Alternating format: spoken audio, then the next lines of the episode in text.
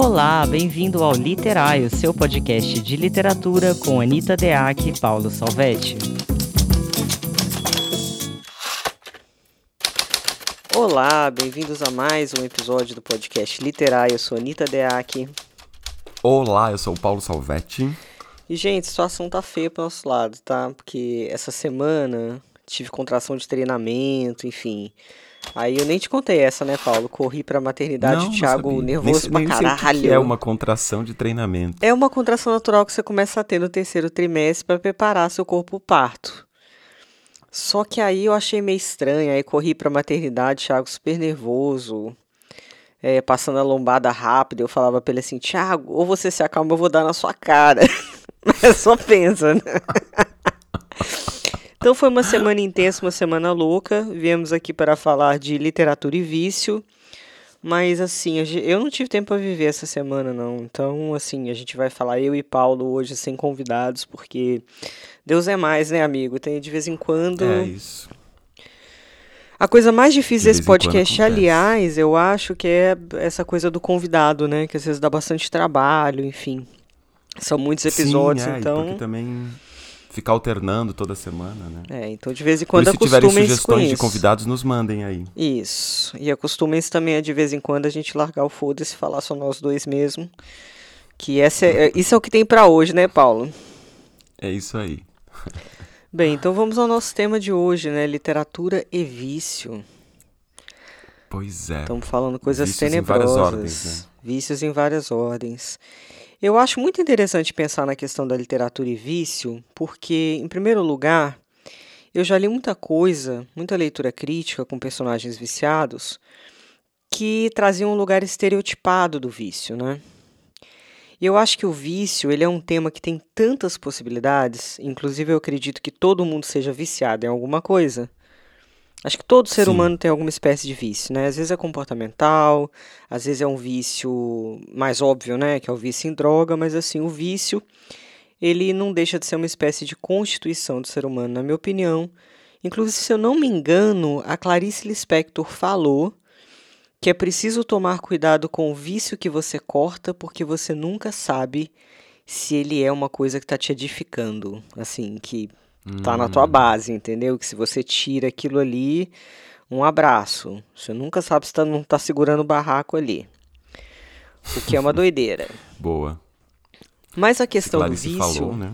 É, eu, eu acho que foi ela, né? Porque agora também tem essa que às vezes você vai ver uma coisa na internet e, e falam que é Clarice Spector, o Saramago, e eles nunca falaram nada daquilo, né? Mas tem bem a cara de que ela poderia ter falado isso. Tem, assim. tem mesmo. Então acho que a primeira coisa que eu colocaria aquilo ali é aqui é o vício como uma ideia de força externa, de alguma maneira.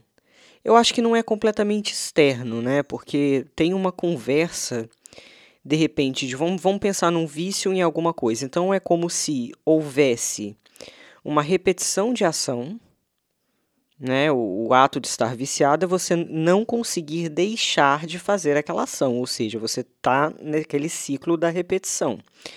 Como se, de alguma maneira, aquele objeto, seja álcool, seja cigarro, enfim, seja o que for, como se aquele objeto tivesse algum tipo eh, de controle sobre você. Então, quando a gente está falando de vício, a gente está falando de controle a gente está falando de limite. Teoricamente, a pessoa que é viciada, ela não tem controle ela precisa exercer aquele ato de repetição. Ao mesmo tempo, eu fico me perguntando se não existe é, uma espécie de. Tirando a coisa do vício químico, né? Que essa abordagem a gente não é médico, a gente não vai entrar nisso aí. Mas os vícios comportamentais, por exemplo, é, existe uma certa, um certo prazer, talvez, existe uma certa parceria com aquele objeto que representa alguma coisa, né, Paulo? Então, sempre que a gente vai trabalhar o vício num personagem, eu acho que a gente precisa se aprofundar nas camadas da relação desse ser, desse personagem, com essa situação de repetição. Uhum. E acho legal também isso que você está pensando, né? Que o todo se a gente parte do pressuposto de que todo personagem tem ou potencialmente pode ter um vício em alguma coisa, isso também ajuda a gente a construir mais uma camada de, é, de sentidos e também de composição do, dos personagens, né? E, e, é legal mesmo a gente pensar que nessas, nessa camada do vício, né, pode ter qualquer coisa, né? Pode ser, por exemplo, uma relação de, de trabalho, né? Então, uma pessoa que é viciada em trabalhar excessivamente, né? Então, a relação, às vezes, com o, o porquê, né? o que leva uma pessoa a trabalhar compulsivamente, uh, enfim, podem ser milhões de coisas, né? Pode ser uma coisa que veio do da família, né? Eu lembrei agora, não sei se você já viu aquela série This Is Us. Não. É uma série americana. É uma série americana. Eu também só vi um, um, um pouquinho. Mas tem uma coisa interessante lá em relação aos vícios, que é assim, é a história de uma família, eu acho que são três irmãos, e o pai era viciado em álcool. E o, o vício do pai em álcool, ele se, se reverbera nos filhos, e cada filho, acho que um dos filhos tem também é viciado em álcool, outra é uma comedora compulsiva e o outro é um workaholic. Então tem essa questão né, de onde vêm os vícios, tem essa tendência, por exemplo, de os vícios se repetirem, serem cíclicos, né? Que uma um determinado vício possa, pode desencadear um outro vício, é, por exemplo, de um pai para um filho, né, ou de uma geração para outra. Então, interessante primeiro pensar isso, de onde pode ter vindo esse vício e como é que se estabelece a relação né, desse personagem com esse vício, porque não necessariamente, como você falou, o vício é uma coisa ruim, né, só ruim. Pode ter ali, como, é um, como tem a ver com compulsão, obsessão e uma repetição né, obsessiva, é, as, as consequências dessa repetição podem, claro, ser trazer algum, alguma dificuldade para a vida, algum malefício e tal. Mas tem uma situação de prazer, né? Então, uma pessoa que trabalha compulsivamente também tem uma relação de prazer com o trabalho. Talvez a gente possa até e depois questionar o porquê esse, o prazer está ali, não em outras coisas, mas Uh, acho que tem sim essa relação de prazer, essa relação de bem-estar, né? Então, como é, que, como é que isso pode virar uma força, por exemplo, na hora de construir os personagens é, numa camada de, de compreensão mesmo, né? De como é que vai se estabelecer as relações. Por exemplo, uma pessoa que é uh, viciada em trabalho, ela possivelmente estabelece relações uh, de com as outras pessoas do trabalho, né?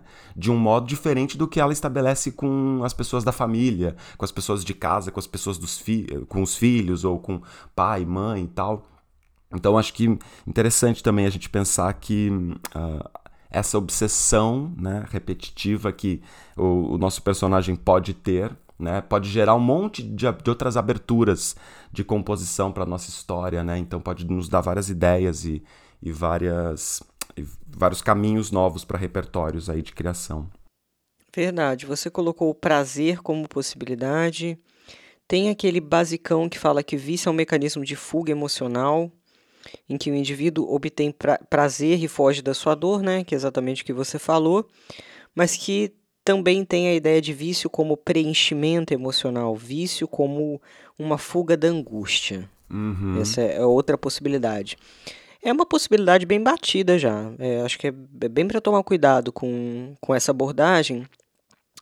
E aí eu me lembrei de que o Freud ele comentou é, certa vez sobre os personagens Dom Juans, as pessoas Dom Juans, por exemplo, que é aquela pessoa que é viciada em conquistar, mas assim que consegue conquistar alguém, cai fora. E a interpretação, olha que coisa interessante que foi. É, é como se esse personagem estivesse preso na fantasia edipiana, no caso do Dom Juan masculino, né? Então ele tem essa fantasia de Édipo de ser o alvo da paixão materna, ele vai projetar em todas as mulheres a mãe, mas quando essas mulheres começarem a demonstrar o interesse por ele de fato, o que, que esse personagem vai fazer? Ele vai fugir porque no inconsciente a relação seria incestuosa. Nossa, que loucura. Então, na verdade, é muito mais o superego, né, a, a proibição do incesto ali, que vai reger, ou seja, tem uma projeção da mãe em cima dessas mulheres. Então não se trata só dessa questão do, do preenchimento, né? É quase uma projeção, é, é um reviver de uma situação da infância É, então ele tá o tempo inteiro ali, menino, querendo concretizar esse amor pela mãe, mas na hora do vamos ver, Édipo chega, a lei do incesto chega e interrompe, né? O que eu acho bastante, bastante interessante. Então, não é só essa lógica da, da fuga, né? Eu acho que existe uma lógica também da busca. Uhum. E quando a gente fala da busca na questão do vício, tem uma coisa que eu acho interessantíssima sobre o vício, que é quase Paulo como se ele fosse é, uma espécie de substituto também de alguma coisa. Então, o que, que acontece muitas vezes no vício? Você está buscando algo e esse ato de comer, de transar compulsivamente, seja lá qual for o ato do seu vício, seria uma tentativa de caminho para algo que está por trás. Se a gente pegar esse exemplo do Dom Juan, por exemplo, ele está por trás, ele está atrás dessa fantasia de ser alvo da paixão materna, correto? A gente vai ter que estabelecer para o nosso personagem qual vai ser essa busca, qual é esse caminho. Só que é muito interessante porque é um caminho que não necessariamente tem a ver com essa busca original. Muitas vezes o personagem nem sabe por que, que ele está repetindo determinado comportamento, que que tá, qual a história por trás desse vício. Às vezes existe uma história por trás desse vício. E é muito interessante, porque às vezes não tem, é, não tem uma lógica racional que faça a gente ligar esse ato ao que está escondido por trás desse ato. E é muito doido isso, porque o, o Platão fala, né? Só se deseja aquilo que não se tem. É uma frase dele. O que não se tem está por trás do vício, porque o vício, o viciado tem. Ele vai atrás, ele consegue. Cocaína, sexo, seja lá o que for. Mas o que está pulsando é a lacuna, é aquilo que não se tem. Então, muitas vezes, o que não se tem é o que vai fazer com que o viciado busque ter alguma coisa, busque ter uma ação repetitiva, que não substitui. Então, é muito trágico. É muito trágico mesmo.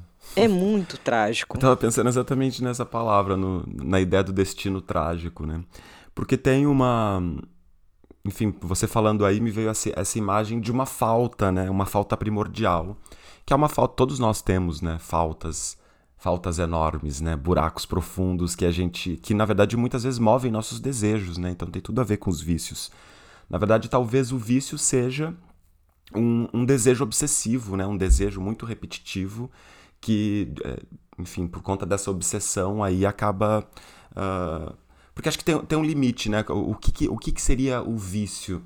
Talvez, pelo senso comum, a gente vai pensar que a gente vai chamar alguma coisa de vício quando ela, de algum modo, desequilibra alguma, algum comportamento em relação à moral, ou desequilibra alguma questão em relação ao bem-estar. Tem uma coisa ali que o vício é uma coisa que faz mal, né?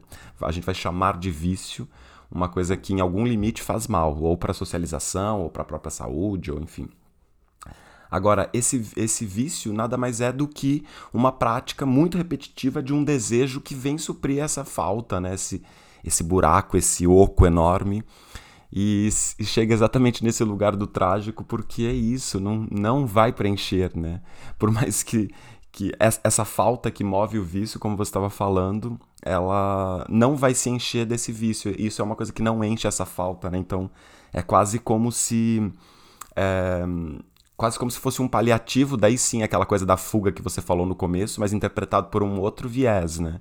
Porque é, é, é a tentativa de escamotear né, essa falta aí tão grande que, que a gente sente, né? É como Agora, se fosse também uma válvula de escape, né? É, é uma espécie de válvula de escape, né? E agora, por exemplo, se eu, se eu pegar as minhas obsessões, né, as minhas, algumas das minhas obsessões, tipo, você foi falando aí, eu fui pensando assim, nossa, bem terapêutico pensar sobre os vícios, né, porque a gente sempre tem, se, se, todos temos, né, então, onde é que estão os nossos? Eu consigo fazer uma listinha bem, bem numerosa aqui, inclusive dos meus. Mas assim, quando eu penso por exemplo, eu já tentei parar de fumar várias vezes, várias vezes. E eu fumo, tipo, desde adolescente. E, e já consegui parar, e já voltei, já mudei de. Mudei para tabaco, para criar um jeito de parecer. de fumar menor quantidade, parecer um pouco menos letal e tal, mas o que está por trás disso, né? Tem uma coisa ali por trás que acho que tem uma questão do, do que o hábito, o hábito impõe, né, o cigarro na, na vida de quem é fumante. Porque tem essa coisa do vou dar uma paradinha para dar uma fumadinha, vou fumar com tomando aqui uma cervejinha. Ah, encontrei um amigo, vamos fumar um cigarro. Ou então no trabalho, né? Vamos descer para fumar, que é a, a pausa, enfim. Tem uma coisa do hábito ali e aí você fica enchendo a boca com aquela fumaça que vai pro seu pulmão, deixa tudo fedido, sua boca fedida, sua mão Mas fedida. que aquece também o coração, aquece. Olha que simbólico, ele, ele aquece o externo, cara. É, também tem. Também tem essa fumaça É. quente, né, que vai pra dentro e tal. Mas tem essa. é, Isso, né? Eu, eu acho que é uma, uma- uma- A imagem do cigarro é uma boa imagem pra essa coisa dessa falta fundamental, porque é uma fumaça que entra ali, parece que vai encher alguma coisa, mas daqui a pouco você já coloca ela pra fora de novo e tá sempre com o mesmo vazio, né? Pulsando. É, eu acho. Tem, tem algumas coisas que falam que tá ligada à fase oral do desenvolvimento, necessidade de preenchimento, necessidade. E às vezes até minha terapeuta, né, sempre falou que quando existe muito para sair, às vezes você busca alguma coisa que entre para tentar não fazer sair aquilo que precisa, ou que você quer, ou que você não quer que saia. Hum, que É uma espécie de você tem muito a dizer, você tem muita sensibilidade, acontece. E aí você tenta empurrar alguma coisa para dentro porque precisa deixar contido dentro do teu. o- É uma- bem, bem simbólico, uma que é bem simbólica mesmo, né? Você quer deixar contido ali, preso ali, porque você ainda ou não se sente confortável ou não quer colocar aquilo ali para fora, né? Uhum. É Bem uma coisa bem ideia. maluca. É, essa coisa da, da válvula de escape, é, tem, tem uma coisa, é, Paulo, que eu acho assim, a vida é tão difícil, né? Tantas coisas para equilibrar, viver é difícil. Então, muitas vezes o vício, evidentemente que cada um vai ter a sua medida do quanto o vício prejudica a própria vida, né? E, e que vício é esse? Mas existem pequenos vícios, por exemplo, que, na minha opinião, eles equilibram e eles ajudam a gente a organizar é, o próprio lidar com a gente mesmo nos momentos difíceis, nos momentos tensos. Então, eu não, eu não sei, não tenho muito essa, essa coisa de achar que, que a gente tem que combater necessariamente, se livrar de todos os nossos vícios, porque seria se exigir muito, na minha opinião, sabe? Para mim, seria se exigir uma perfeição. E muitas vezes a- aquele vício, num determinado momento, ele pode ser fundamental. Fumar, por exemplo, numa situação de muito estresse, né? É lógico que a gente, né, as pessoas acabam fumando todo dia, não é só na, na situação de estresse. Mas às vezes o vício ele é uma ajuda externa para se lidar com alguma coisa. E falando de vício também, eu acho que a gente não pode deixar de falar que o vício, como ele é um ciclo, ele não atinge apenas o personagem. Né? A gente tem que olhar o, o contexto familiar, como você bem pontuou na história do alcoolismo, que muitas vezes passa, né, de alguma maneira, filhos que repetem o alcoolismo dos pais, isso é muito comum de fato. Existe no contexto familiar, às vezes, uma codependência muito comum. Porque se um filho se coloca no, no papel de viciado, é, muitas vezes a mãe ou o pai podem tentar se colocar no papel de salvadores. E isso ser uma coisa muito maravilhosa, porque afinal de contas eu sou um mártir, eu não sou um salvador, eu quero resgatar o meu filho. Você ganha uma posição de importância, principalmente no caso dos adultos, porque aí o que, que acontece? O pai fica naquela posição de como se estivesse lidando com a criança eternamente. Ele tá ali cuidando, ele não sai desse cuidado. Né? Eu vi aquela, não sei se você assistiu, eu vi aquela série Dom, que está inclusive gerando polêmica, porque parece que a mãe foi pessimamente é, tratada assim, né, audiovisualmente, e parece que não é bem assim a história, mas Dom é a história de um menino que se vicia em cocaína aos 9 anos de idade. E aí ele vira um assaltante de apartamentos de luxo no Rio de Janeiro. É, inclusive eu conheci o, é, o Pedro Dom, é, real, morava ali no Leme na época, ele morava na Prado Júnior em Copacabana, sabia quem ele era. Mas é, é, tão complexo né, essa questão das relações familiares, porque todas as peças, elas viram de alguma maneira tá o vício no centro do processo e essas pessoas girando em torno. E aí, se você vai pegar um personagem viciado dentro de um contexto familiar, é importante que você pense, né? Como é que é essa relação, não só do viciado com o próprio vício, mas como é a relação do pai, da mãe, dos irmãos, né? Em que ponto, é, em que lugar esses parentes ficam nesse contexto de vício de alguém querido. Sim. No, no Cara Marfisa tem isso, né? Tem essa coisa do, do alcoolismo. A personagem narradora, ela tem né, uma, parte da, uma parte grande da vida dela, na verdade, é determinada pelo vício, né? E é assim, pensando agora como é que eu construí isso, nem foi tão intencionalmente assim pensando no vício, mas uh, se eu tivesse ouvido esse episódio do Literar, eu acho que as coisas iam ficar ainda mais interessantes quando eu escrevi. Mas tem essa história, né, de que tem uma, uma espécie de um ciclo do vício ali. A construção, né? Então, como é que é a primeira vez que ela, ela e a irmã tomam uma garrafa de vinho juntas e elas estão juntas, é a irmã que compra para ela. E depois ela, nesse mesmo dia, ela transa pela primeira vez com o namorado e logo em seguida, logo em seguida eles casam e, e ela precisa beber para transar com ele. Então ela, ela tem essa. Ela não consegue transar sem, se não for bebendo. E isso vai gerando esse, essa coisa que leva a vida dela a um limite terrível, né? Eu separei até um pedacinho aqui para ler.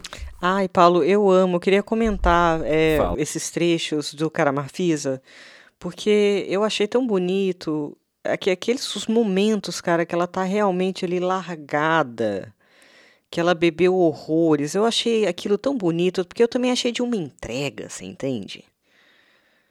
É como se eu tive impressões naquele momento, quase como se ela desistisse, como se tudo fosse muito pesado, cara, e que ela tivesse que tirar umas férias de si mesma ela quer se topar, ela quer deixar de existir um pouco, ela quer se misturar. Eu tive essa impressão, ela quer se misturar aquele cenário e, e, e, quase que eu percebo ela afundando naquela cama. São passagens muito fortes do seu livro e que eu acho que trazem o vício numa perspectiva também de.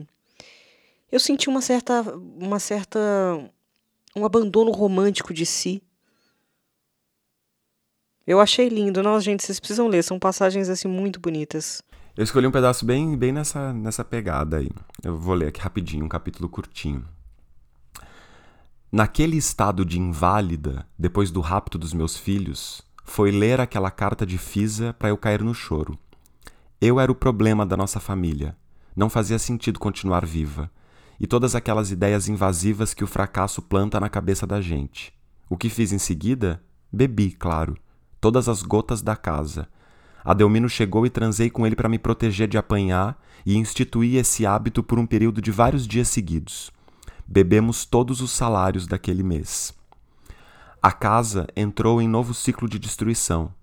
Ausentes as crianças e as faxinas, a podridão começou a se espalhar pelo ar, pelas paredes, pelas louças. Como uma nódoa domando tudo de mansinho tomou conta de mim inteiramente até o meu esforço de lembrar os dias foi preenchido por uma escuridão incógnita. Eu, munida de álcool, respondia ao mundo respirando, bebendo cada vez mais e transando com Adelmino quando necessário. Olha os ciclos, as repetições, né? Uhum. E Aí tem... muito marcadas no texto. E tem essa coisa, eu, eu, lembrei até também desse momento porque você está falando da relação com a família, né? E tem um pouco isso. Porque nesse momento a família está ali tentando, de algum modo, é, rever esse ciclo, né? Criando condições de alterar, né? E, e, de certo modo a Marfisa vira essa mártir que vai lá e limpa a casa para ela e arruma as coisas e cuida dos filhos, né, achando que está fazendo um bem enorme, né, que tá, olha aqui, se não fosse eu cuidando da sua vida.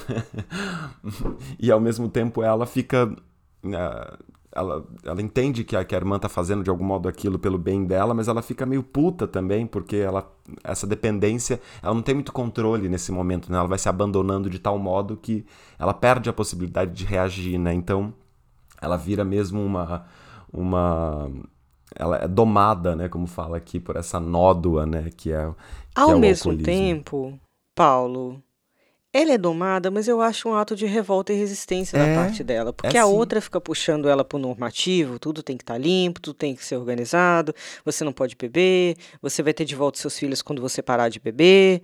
Então, assim, tudo puxando ela pro normativo, e de repente essa mulher larga um foda-se em vários momentos. E é exatamente isso, ela simplesmente se entrega é, ao fato de que, ok, eu vou ser uma pessoa inadequada, é o que eu posso ser agora, é o que eu quero ser agora, é o que eu consigo ser agora.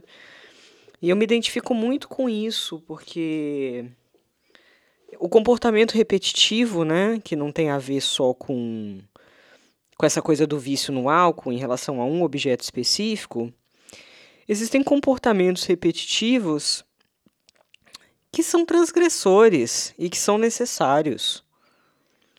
E que às vezes também mostram que alguma coisa não vai muito bem, né? Também tem isso, porque não sei como é que foi pra você, mas assim, eu tive fases na pandemia, cara.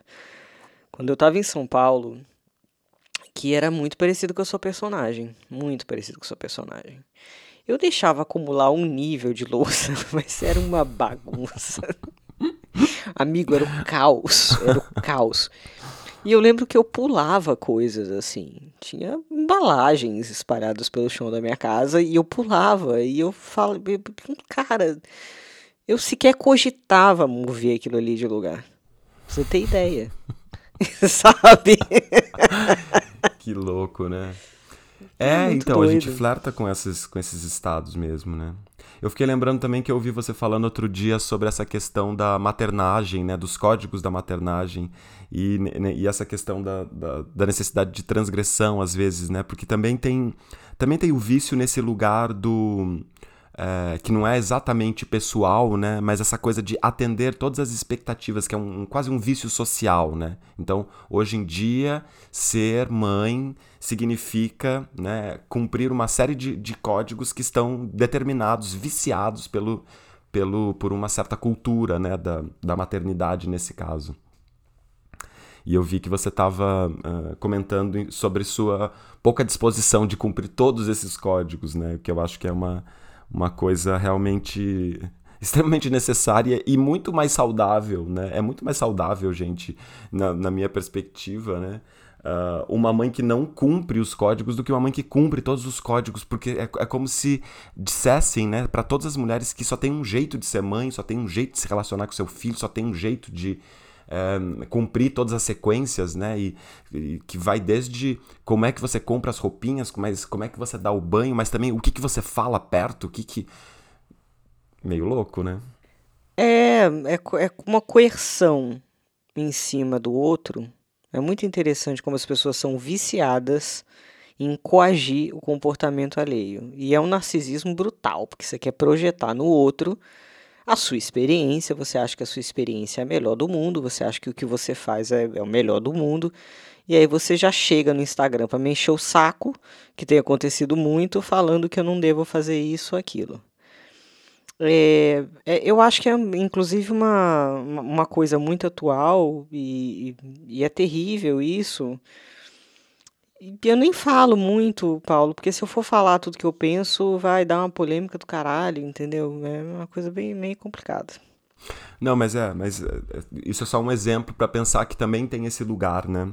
Tem esse lugar do, do É. vício no sentido de do cumprimento de códigos sociais, né? E que ficam mudando, ainda bem que ficam mudando, mas assim é, são ainda assim determinados, né? Por alguém de fora, por, por alguma coisa externa. Né? Eu acho que o vício tem a ver com essa coisa, como você estava falando aí, né? Essa força externa, como você falou no começo, É, mas que muito Tem uma perversão. Agora, agora que eu me lembrei, era isso que eu ia comentar. Tem uma perversão envolvida nesse tipo de coisa, de ser perverso, né? O vício ele tem uma característica da perversão. Porque, por exemplo, se a gente for pensar no vício da pornografia, que muita, muita gente tem, por exemplo, é, você está viciado numa narrativa muito específica, ou uma série de narrativas específicas é, do ato sexual, de maneira que tem muito caso de gente que não consegue nem transar na vida real por causa do vício em pornografia, porque a adrenalina está tão ligada a determinadas narrativas que o ato real é pervertido, ele é sequestrado. Então, todo o prazer, toda a adrenalina, cada vez dizem né, que cada vez precisa de mais coisa, daqui a pouco tem 20 pessoas na cena, 25 pessoas na cena, porque cada vez é quase como se fosse uma droga, né? Então, essa coisa do, do vício como um perversor de narrativas possíveis, isso é complicado, porque você passa a restringir é, as narrativas que você habita. E, e isso também é muito trágico. E para você sair disso deve ser muito difícil, né? Total. Nossa, tava lembrando disso agora. tava uma, um dia conversando com um amigo e ele tava me contando sobre a sua, a sua própria experiência exatamente nesse lugar aí. Contando que.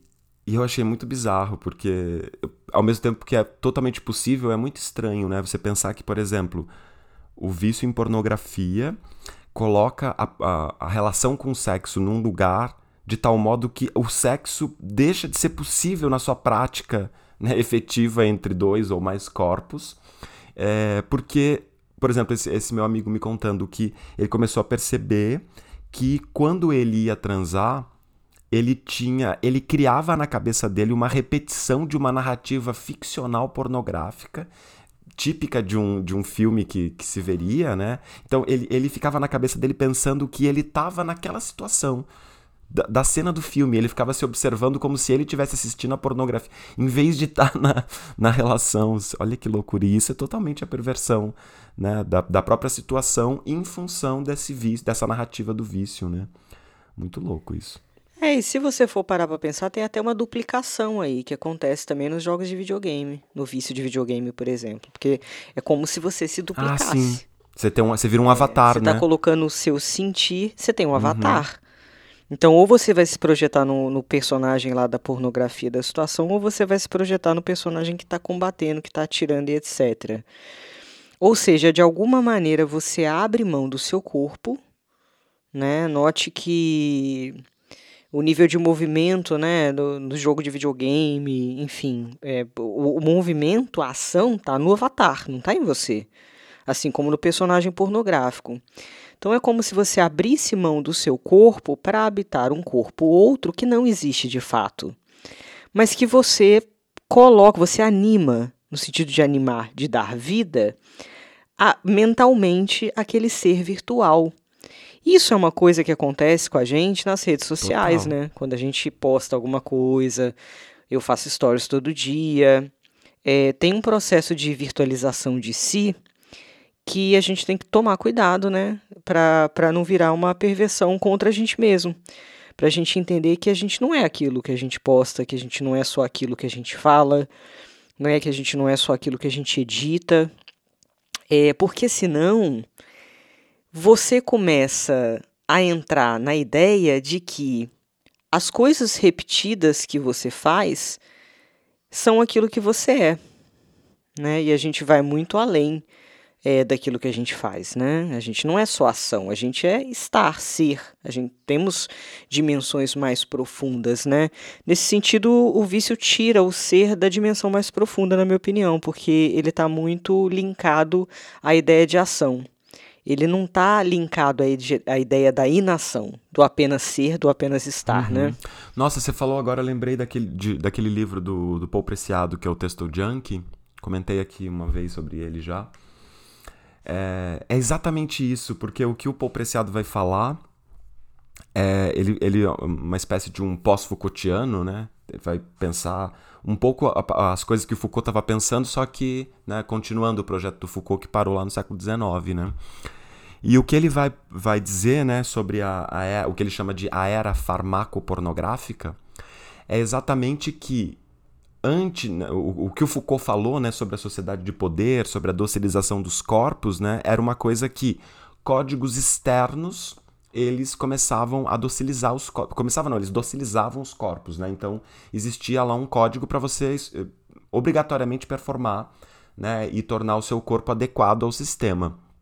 E o que Paul Preciado vai dizer é que esse esse externo, ele para de ser externo e ele passa a ser interno, quer dizer, é você mesmo se torna o regulador do seu corpo, tornando o seu corpo hábil para aquele sistema.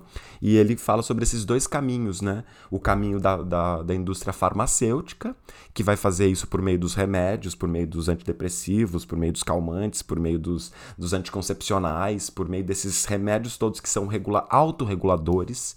Né? Quer dizer, eu passo a ser responsável por mim. E quer dizer, se eu paro de tomar o meu remédio antidepressivo e fico um pouco mais né, desordenado, um pouco mais desequilibrado, um pouco mais agressivo no meu jeito de ser, é minha responsabilidade. É eu que não estou tomando o remédio que eu devia tomar para ficar adequado. E do mesmo modo a pornografia, né? Quer dizer, uh, isso que a gente estava falando tem tudo a ver com isso, né? Quer dizer, de tal modo a, a, a, pornografia começa a, a me regular de tal modo que eu mesmo não sou capaz de performar é, um sexo que não seja esse sexo que foi dito para mim pela indústria farmacêutica como é, né? Que são perversões totalmente viciadas, certamente, né? Muito louco. E agora eu vou me contradizer um pouco, porque eu tinha é, falado da, do vício como possibilidade de rebeldia, mas também existe o vício como tentativa de domesticação, evidentemente. Se você está tentando domesticar a sua angústia por meio de um ato repetitivo, você está tentando domesticar uma angústia, ainda que você seja inadequado aos olhos da sociedade, é uma tentativa de domesticação de alguma questão interna sua, né? Então, só para os ouvintes entenderem quantas dimensões existem na abordagem do vício, né? É, não é uma coisa apenas. E agora, se a gente for pensar um pouco sobre esse lugar do vício na escrita, né? Que também acho que é uma coisa interessante de pensarmos aqui neste episódio. É, eu acho que quando a gente. O que a gente chama de vício tem uma coisa muito louca que é alguma coisa que o próprio autor, o próprio escritor, né, não consegue perceber no seu texto. Né? O vício, muitas vezes, não é exatamente um vício de linguagem, né? Pode ser o vício de linguagem ali também, mas não, não é esse vício que a gente fala quando, por exemplo, a gente um, uma terceira pessoa olha o texto, ela consegue perceber ali repetições que às vezes o próprio autor não percebeu. Né? E aí, como você colocou isso da Clarice Lispector, eu achei muito interessante porque não necessariamente o vício seja esse vício de linguagem reconhecível, né? Que eu acho que conceitualmente eu poderia pensar o vício exatamente como essa coisa, uma, uma repetição presente no texto que o autor muitas vezes não não o autor muitas vezes não, o autor não tem consciência de que está fazendo aquelas repetições. Né? Eu acho que uma. Depois ele pode até tomar essa consciência, mas para a gente chamar de vício, eu acho que ah, primordialmente não teve essa consciência. Muitas vezes esse vício é ruim, né? É um tipo de repetição que uh, acaba soando ou ruidosa, ou que não ajuda, ou que né, trava as coisas, né? Mas, eventualmente, se é uma coisa que o próprio autor não percebeu, portanto está numa ordem do inconsciente, se foi a Clarice Lispector que disse isso mesmo, é, me parece que também faz sentido, né? Pensar que se a gente fica limpando excessivamente essas coisas que por algum motivo a gente deixou escoar, é porque elas, talvez algumas delas poderiam estar ali, né? O Paulo, é, qual o nome de uma série de vícios bem-sucedidos? Nossa, não sei como é. Estilo. Ah, maravilhoso. Porque pensa comigo, o que, que é o estilo? É uma construção de determinado padrão. Você abre o livro de um determinado autor e você reconhece a literatura dele porque existem padrões seja padrão de métrica, como Saramago, por exemplo, com as métricas longas dentro dos parágrafos, seja padrão de pontuação. É, e o fato de existir uma insistência nesses padrões dentro do livro, e os autores vão demarcar isso, mas ele está exercendo esse vício o, o livro inteiro. Só que o que, que acontece? Foram escolhas criativas, foram escolhas singulares. Então, nesse caso, o vício bem sucedido vira estilo, o vício mal sucedido é, quando não é apercebido, né? Quando o autor não percebe. Enfim, aí ele pode mais travar do que ajudar, né? Por isso que a gente sempre fala da importância de destravar, reconhecer os próprios vícios para construir a intenção do texto, porque senão ele vai parar ali sem intenção alguma, né? E aí você pode ficar sempre no mesmo caminho mediano de sempre. Exato. Outro dia eu li um texto muito bom que era que no, o primeiro parágrafo era um conto, primeiro um livro de contos, né? Mas um dos contos tinha essa questão. O primeiro parágrafo, ele tinha, sei lá, 20 Qs. Mas era uma brincadeira com isso, porque geralmente tem isso, né? Não evite sempre os ques, especialmente no primeiro parágrafo, né? Porque senão já mostra que você é a pessoa que está usando os lugares fáceis. E aí era tudo com que tinha que de todas as ordens ali no, no parágrafo e era uma brincadeira meio metalinguística com isso. Então acaba que é, é uma brincadeira com um vício, mas que tornou isso absolutamente estiloso e não só estiloso como potente, assim, porque vira um texto que não estava falando sobre linguagem, não era explicitamente metalinguístico, mas que estava, né, só por conta dessa construção, dessa escolha, dessa repetição, né, que pode ser super interessante, surpreendente até foi quando eu li. Ai, que legal. Gostei. Bem, deixa eu ver se tem mais alguma coisa que eu tenha anotado aqui para falar. Você lembra de algum vício, assim, é, frequente no, nas coisas que você tem lido para a gente chamar atenção, para ouvintes ficarem atentos, atentas? Ah, um vício muito comum, mas aí eu acho que não sei nem se é vício, acho que é uma estrutura de pensamento mesmo. É o texto muito fechado sempre na abordagem literal da palavra, aquele texto que que não tem subcamada, aquele texto que quer falar claramente, quer colocar claramente um ponto de vista do narrador ou do personagem mas que não permite uma lacuna, uma brecha para o leitor construir outras coisas a partir daquele texto. Então é um texto fechado, em circuito fechado, não é um texto em circuito aberto. É o que eu é, infelizmente, vejo. o que eu mais vejo é texto em circuito fechado. É, eu não sei se é a nossa dificuldade de lidar com a realidade, então a gente quer trazer é, uma aproximação da realidade na literatura e a gente acha que a gente tem que explicar as coisas e fechar elas em questões, em enfim, em conclusões, e aí a literatura cai para esse lado. E é cansativo, né, gente? Porque você precisa ter um pensamento muito muito forte para isso dar certo. Né? Você tem que trazer uma, ainda que seja um circuito fechado, Paulo, se o pensamento é um pensamento criativo, mesmo em circuito fechado ele funciona. O problema é o pensamento do lugar comum em circuito fechado, aí ferrou. Sim. Não, às vezes fazendo leitura crítica eu sempre fico, eu, eu penso assim, nossa, será que eu tô sendo, eu tô sendo obsessivo, viciado, mas assim, parece que tudo é isso, mas é isso mesmo, esse é um problema muito grave, né? O texto muito fechado e é isso assim, um texto que não considera o, a experiência do leitor, né? Parece que daí a escrita vira uma coisa é, tão egocêntrica quanto a, a própria experiência do, do, do autor que está escrevendo, porque o texto fica em si mesmado, né? Ele é, um, ele é um texto não permeável.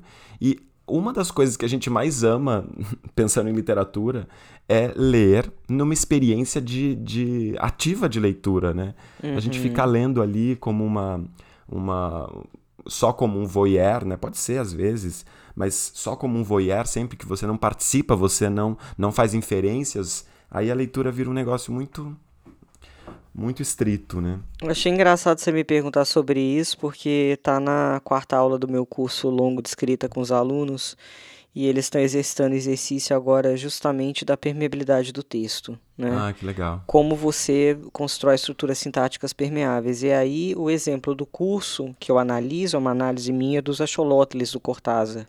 Uhum, que sim, eu indico que vocês leiam, que é maravilhoso e é um texto muito permeável.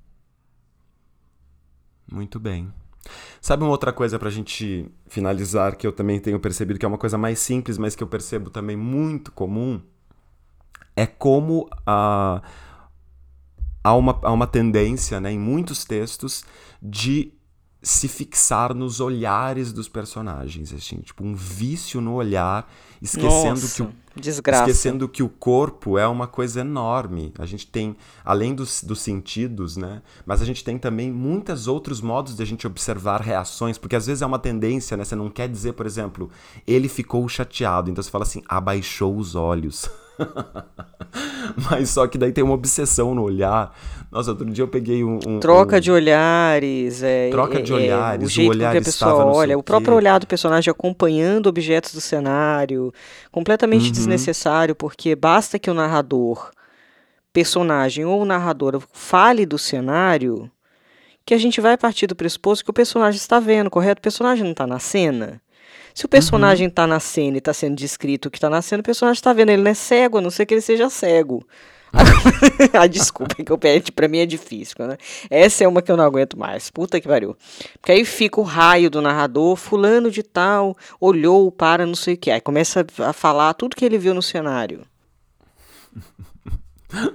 É, pois é. Vamos, vamos ficar atentos a isso, né? Não precisa ficar usando só o olho o tempo todo. Claro que pode usar o olho de vez em quando, mas não, não uma certa obsessão no olho que, é, enfim. Eu sei, uma vez um aluno me perguntou por quê. Por que, que ele, ele. Nesse curso, inclusive, ele falou para mim, Anitta, por que, que você acha que isso acontece? Porque você, como autor, possivelmente você precisa ver o seu personagem. E você está construindo ele na tua mente, visualizando aquilo que ele vê. E aí escapa para o texto. Só que isso pertence ao seu processo criativo, não precisa pertencer ao seu texto. Exato. Eita. Opa. Acontece, gente. Alguém me ligou. Pronto, desliguei. É a primeira vez que isso acontece. Né? É, nunca, nunca tínhamos tocado um celular. Pronto, silencioso ativado. Bom, acho que era isso, né, Anitta Deak? Acho que é isso, aí? gente. Falamos dos nossos vis, quer dizer, os nossos nem tanto, mas enfim. Construindo personagens viciados, pensem sobre todas essas questões. Exatamente. E lembrem-se da possibilidade de que todo personagem pode ter ali algum viciozinho pra ser explorado, né? Qual que vai ser o vício do seu personagem? seu narrador também, né? Então até o próximo episódio, meu povo. Até a semana que vem. Beijos, boa semana pra todo mundo. Beijo.